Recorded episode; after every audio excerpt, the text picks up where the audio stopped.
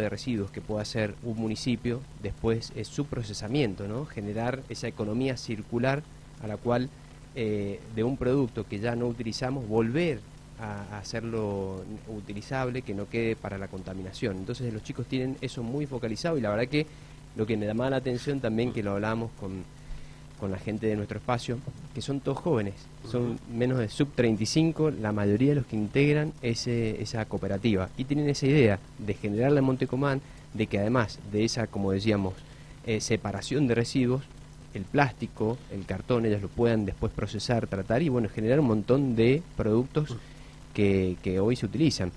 Ahí está como ejemplo la municipalidad de Junín, ¿no? que te generan desde ladrillos, y después posteriormente te hacen casas sociales, viviendas sociales desde el municipio, eh, ladrillos que son térmicos, que con el plástico lo pueden reutilizar y es mucho más duro y más eh, térmico que un ladrillo común. Eh, y así tenés de lo que te imagines, madera de plástico que lo pueden utilizar para juegos. Bueno, y esa es la idea que tienen, concretar eso en Montecomán como un punto estratégico entre Alvear y San Rafael también, porque Alvear ya lo hace, pero después no tiene el paso posterior de ese tratamiento. Entonces también la idea de ellos es captar todo ese reciclado, ese residuo y producir fuentes de trabajo, que es lo que Montecomán también es lo que necesita. Sabes que cuando hablamos y te escuchaba atentamente cuando hablabas de esto, sobre todo de los jóvenes, en realidad el argentino por naturaleza, porque estamos acostumbrados a los vaivenes de la economía, viste que somos buscavidas, nos, nos pegamos un porrazo, nos levantamos otra vez, tenemos esa particularidad, ¿no? De tener ideas todo el tiempo. Lo que pasa es que las ideas sobran, pero a veces falta financiamiento. ¿De dónde saco la guita? ¿De dónde saco la plata, no? Claro, por ahí tenemos, ahí tiene que estar el Estado también como para apuntalar, apoyar, ¿no? Y encaminar ese tipo de proyectos que por ahí son muy ambiciosos para quienes lo, encaran.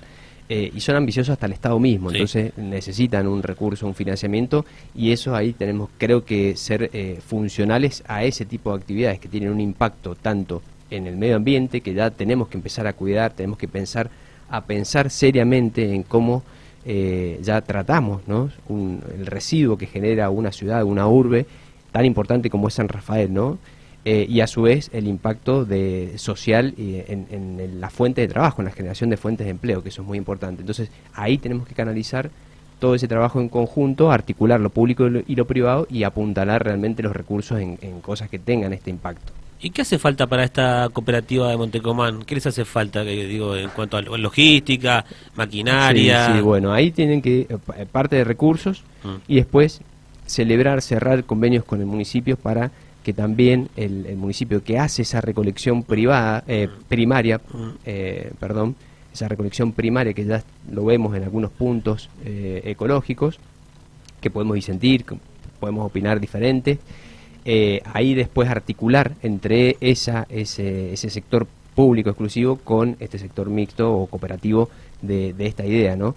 Entonces, además de los recursos económicos, también necesitas articular y dar, y la verdad que para el Estado también le beneficia desprenderse después del tratamiento posterior, ¿no? El, primer paso que es la recolección y el reciclado, que ya lo tenemos, que falta un montón de trabajo, falta un montón de concientización, que es importante que que la tengamos, que el ciudadano empiece a pensar cómo eh, cuidamos del medio ambiente de nuestro lugarcito, de nuestra mm. casa, que ya los niños lo tienen, ¿no? Vos, hablas con, con los adolescentes, los niños y niñas, y te das cuenta que ya tienen otro chip incorporado, ¿no? Pero bueno, nos hace falta quizás a nosotros, los, los adultos, un poco más de, de mayor concientización eh, a la hora de pensar en qué, cómo disponemos la basura, no es simplemente tirarla y, se desaparece la basura. ¿Sabes qué pasa a mí cuando hablamos de, basura o de residuo, de lo que sea, el, urbano, el de la familiar, el de la casa, el residuo electrónico? Es cuando vos tenés este tipo de proyectos, vos sabés a dónde va a parar la basura, ¿no? Porque vos haces la trazabilidad, o sea, le seguís el paso al plástico, al cartón. De la otra manera no sabés dónde va a parar. Sabemos que hay un lugar que está en, en, todos los departamentos o en todas las ciudades del país y decís, va ahí, pero no, en definitiva no sabes si después va ahí y muchas veces, se transforma. En cambio, de esta manera vos sabés dónde va, le vas siguiendo el paso. Ah, está acá la pila, está acá el... Claro, muchas veces hasta lo queremos ignorar voluntariamente, ¿no? Porque sabemos que está mal, sabemos que es un lugar a cielo abierto, sabemos que tiramos eh, la contaminación que genera, ¿no? Eh, lugares ya obsoletos como la tombina, que tenemos que empezar a pensar que eh, la ciudad va a crecer y va a crecer a futuro, y ha crecido ya, ¿no? Entonces, producimos mucho residuo y algo tenemos que hacer, no podemos eh, meterlo debajo de la alfombra y taparlo y hacer como que nada existe, porque ese impacto después lo, lo, vamos a pagar caro, ¿no? Con todo el, cambio climático que ya venimos sufriendo. Entonces, eh, de esta forma uno sabe cómo haces esa trazabilidad, que es importante ver el destino de lo que vos eh, consumiste, ¿no? Mm. Eh, ¿Con quién estamos charlando, Victoria? Estamos hablando con Adrián Reche, quien es diputado provincial por la UCR. Eh, bueno, tema de actualidad, recién hablábamos del sur, ayer fue un día importante, había mucha expectativa respecto de los anuncios del gobernador Rodolfo Suárez, que finalmente a las 13 horas fue puntual Suárez, ¿no? Este, estamos preparándonos ahí en el equipo para, para transmitir y demás, y digo, bueno, uno estaba relajado, ¿no? 3 y 10 va a hablar, no, 3 y 1 empezó, estaba escribiendo rápido eh, anunció en la construcción del dique El Baquiano sobre el río Diamante, ¿no? Sí. Eh, por ahí sensaciones encontradas, ¿no? Porque en lo particular uno había acompañado y, dado una, una, disputa con respecto a que mm. se realizara por Tesoro del Viento, una obra que histórica, ¿no?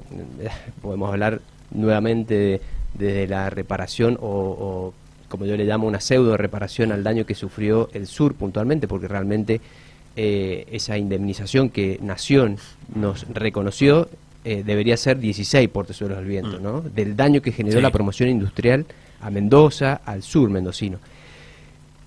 En ese sentido, bueno, todos los vaivenes, ¿no? De, todo ese manoseo que, estuvo muy presente también la parte política sin pensar en el desarrollo y más cuando encontramos hechos que por ejemplo nos tuvimos tuvimos a las vueltas desde el 2007 a ahora que nos dijeron que no o que no nos han dicho nada, mejor mm.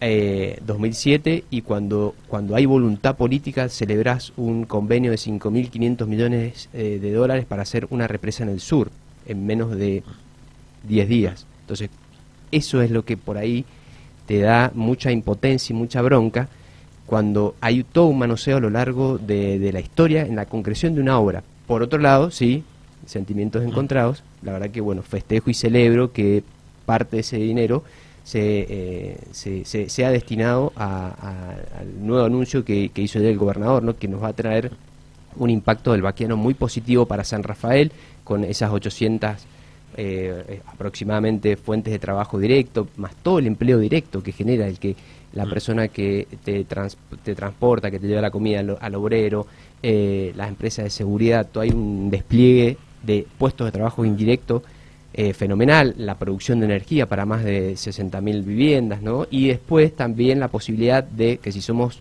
inteligentes como departamento, tener todo un, lugar, un nuevo paraje turístico, ¿no? Que lo mm. tenemos que pensar en lo territorial para que, realmente lo, explotemos, que lo disfrute el San Rafaelino, pero que también sea una opción eh, linda para los quienes nos vengan a visitar, pensando también en el turismo como otra fuente de la matriz productiva que tiene San Rafael. Bueno, es importante, pero ¿sabes qué me pasa a mí? Que coincido con lo que vos decís, ¿eh? como sentimientos encontrados.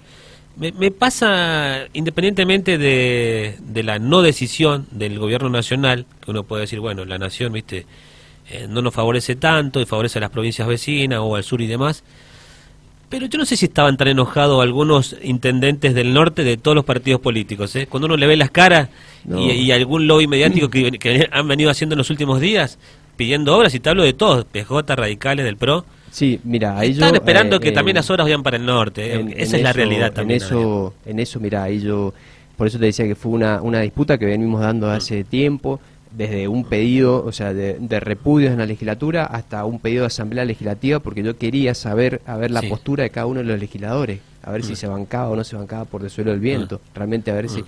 qué se decía, porque era muy fácil salir a hablar después de qué vamos a hacer con el dinero, pero nunca escuchamos a, a, muchos, mm. no escuchamos decir nada eh, respecto a Portezuelo el Viento. Entonces, la verdad que estaban esperando eh, seguramente este, este no anuncio para poder utilizar ese dinero. Pensemos, hoy en día es casi un presupuesto más de un presupuesto más. Entonces que esto va más allá de los partidos políticos, esto va más allá, esto va, tiene que ver con las regiones básicamente, porque yo me imagino que cada intendente tiene su interés. que te van a golpear la puerta es a vos y por el laburo, o sea, es una, de sentido común. Y, y, realmente eh, duele ver cómo se ha olvidado a Malargüe que era el mm, principal mm. destino, que si bien beneficiaba a todo el sur, mm. porque realmente se iba a captar mano de obra del todo el sur, también era el principal destinatario de ese dinero que le venimos dando eh, cachetadas mm. una tras otra. Bien, este, bueno, anuncio, bueno, ahora el, vaqueano, que recordemos que va a ser menos de la mitad de la plata, ahora casi el 60% de la plata, ¿dónde va a ir? a- ya dijo el gobernador que es un, no, no habló de proyecto, sino que le habló de plan integral. Eh, Lo que pasa es que aquí tenemos que pensar sí. que cuando hubo el acuerdo entre Mm, Cornejo eh, y Macri, eh. se hizo el fideicomiso, Sí, hubo una obligación específica de que tiene que estar destinado a A obras hidroeléctricas. hid- hidroeléctricas, exacto. Entonces, eh, realmente, primero eh, hay que festejar ese tipo Mm. de convenios, ¿no? Porque no permite que vaya ese dinero a, a recursos, a gastos corrientes, Sí. ¿no? A pagar sueldos, a pagar... No, no te, lo, no te quemes la plata, no te comas ese dinero, sino que invertámoslo en capital. Eso fue con una, una visión. Pero, eh, y por lo menos, bueno, permitió dejar esta puerta abierta, porque si no estaríamos eternamente con ese dinero ahí y por te suelo el viento sin hacer. eh, Imagínate ahora, obviamente que se va a seguir avanzando, porque se podrá, si se pide el presidente o se pide un pronto despacho para que se haga nuevamente eh, todo el estudio de impacto ambiental, que ya está aprobado, si eso Sí. se hizo con la Universidad Litoral, se hizo con la Universidad de La Plata, hubo un acta del comité ejecutivo, no del comité de gobierno, sino del comité ejecutivo del COIRCO que la aprueba el acta 859.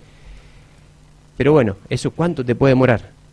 En Argentina es, es Sí, no hay- tiempo, no indefinido, es imposible terminarlo. Pero por eso, la verdad que esos sentimientos encontrados, festejo y celebro realmente que esté el vaqueno porque nos va a be- beneficiar eh, a San Rafael, que de hecho ya creo que lo hablamos acá también Sí. hace un tiempo, que cuando pensemos, en el momento que nos toque pensar el destino de ese dinero, es un buen proyecto para hacer y, y realmente ya se viene trabajando ¿no? con todo lo que es eh, los estudios, eh, el proyecto ejecutivo, la, la parte de los caminos que ya se vienen avanzando y consolidando. Así que la verdad que creo que va a venir eh, muy bien para San Rafael. Adrián, eh, te, te cambio de tema. Ahí sabemos y que lo hemos charlado ya en varias oportunidades que estás trabajando, has venido trabajando fuertemente en algunos cambios respecto a la legislación apuntada a, la- a lo penal, al cambio de, de- de algunos cambios en el código de procedimientos y demás, y algunos delitos que van apareciendo y uno que es la estrella del momento, la vedette de los delitos, que es el ciberdelito. ¿no? Claro, sí, sí, sí, efectivamente. Siempre tenemos que pensar o tener en cuenta o partir de la base que eh, nuestra competencia como legislador provincial me impide a mí modificar el Código Penal. Sí. Es decir, el- la, la facultad es del Congreso de la Nación, por la Constitución, el artículo 75 te dice lo que puede tener o que no puede hacer, entre ellos el Código Penal. Nosotros estamos, eh, no podemos meter mano a eso, pero sí podemos meter mano en el Código Contravencional. Entonces, advirtiendo que la política o el Estado va muchas veces detrás de la realidad, y hoy en nuestra realidad implica que después de la pandemia fue un cachetazo de Después virtualidad. meter mano al código de contravenciones y después al código procesal penal también. Código procesal, eso sí lo podemos meter mano.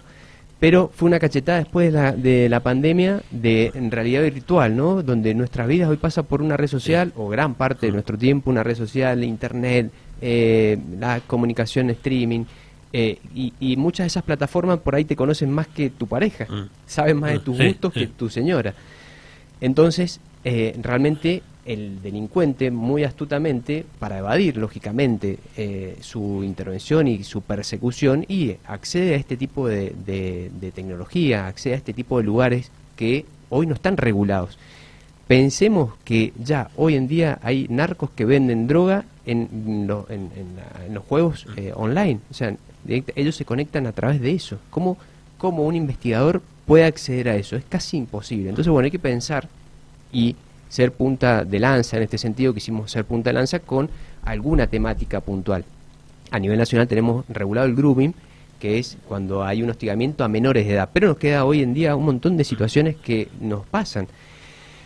Por ejemplo, a ver, eh, un hostigamiento por medio de comunicación de WhatsApp, que tuvimos eh, casos, para allá lo vamos a poner un montón, pero eh, ese perse- ese perse- eh, la, la persecución sin descanso desde un mensajito o capaz que con una intención sexual, pero Sí. capaz que no, y lo tenés en un WhatsApp, lo tenés en un Messenger, lo tenés en, un- en una red social, en un comentario, ¿cómo lo frenás? ¿Cómo haces para decir, che, para un poco, Mm, o el sí. hostigamiento que yo puedo tener en la calle, también lo tengo en una red virtual? Sí. Entonces ahí hicimos una de esas modificaciones, tener en cuenta, eh, o mejor dicho, no lo hicimos, hemos presentado el proyecto para modificar el código contravencional de que tengamos esa herramienta de decir, bueno, che, mira, esta persona tengo un hostigamiento virtual, incluso puede tener con- connotaciones sexuales. Mm.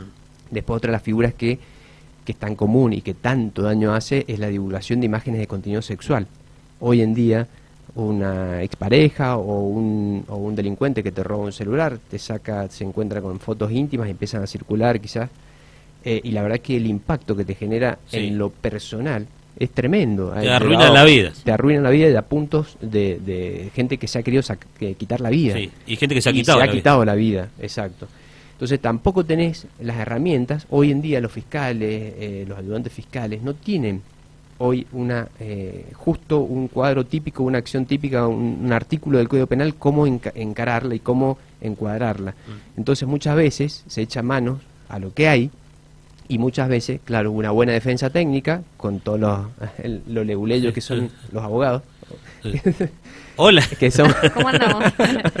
sí, sí, pero Que tienen somos esas estrategias Sí, también, ¿o sí, no? sí, sí. Eh, muchas Sí. veces. no, pero bueno, tampoco, a ver, cuando uno habla, típica. son las estrategias, estrategias De que usan dentro claro, de lo que claro. les permite. Los hay tipos que son Claro. muy Sí, sí, hábiles, sí, ¿no? sí, y sí, buscan sí. el vericueto y se mandan. La- y, y el delincuente ya sabe, ya eh, no, es- no es un delincuente bobo que va y comete un- una, se roba una gallina. Hoy en día hay una delincuencia que, Sí, que ya, está a ya la si estás trabajando con la delincuencia a través de la virtualidad, ya sabes que no es eh, no es eh, tampoco improvisado ni nada, tiene una investigación previa y demás. Mm. Sí, y Quizás muy poca, pero alcanza. Pero alcanza.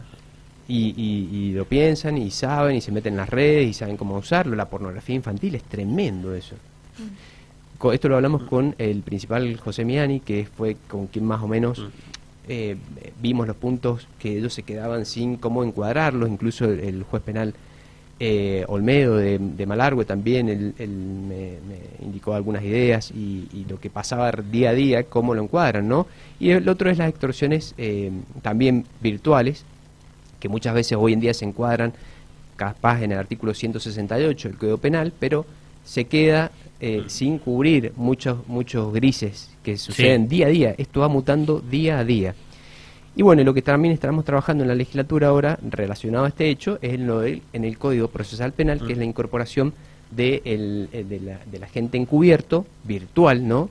Donde el fiscal, con autorización del el juez, eh, para un caso puntual, que mire, yo le, lo justifico, ¿no? no Acá no Sí. se viola ninguna intimidad, lógicamente, es como un agente encubierto o como Sí. un allanamiento, sí hay Sí. después, pero hay una investigación, hay un delito que ya motivó todo el accionar de la justicia, te permite que el fiscal pueda ingresar con un avatar que le llaman ellos, con unos perfiles que ya están creados, que Mm. puedan meterse en toda esa red que hay de delincuencia y que está hoy en día o que te ofrece eh, artículos robados o que te estafa a, a cualquier persona, Mm. porque realmente hoy cuántas conocidos tenemos que eh, con ma- el Marketplace, el de Facebook, eh, Sí. ya han sido estafados, Sí. ¿no? O le han sacado créditos o le han hecho eh, depositar dinero que no correspondía y así infinidad de cosas día a día que van mutando.